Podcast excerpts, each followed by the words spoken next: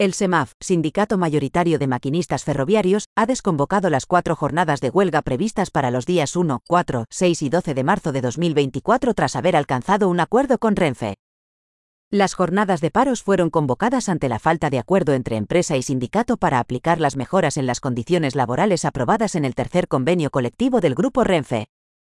Además, el sindicato alegaba que se está incumpliendo la cláusula sobre la jornada. A diferencia de lo comunicado en otros medios de manera errónea, esta huelga no tenía relación alguna con el traspaso de Rodalíes, que Gobierno y Generalitat están negociando. Para evitar la huelga, cuyos servicios mínimos todavía no se habían anunciado, Renfe y Semaf han mantenido una reunión esta mañana en la que han alcanzado varios acuerdos que han permitido desconvocar la huelga.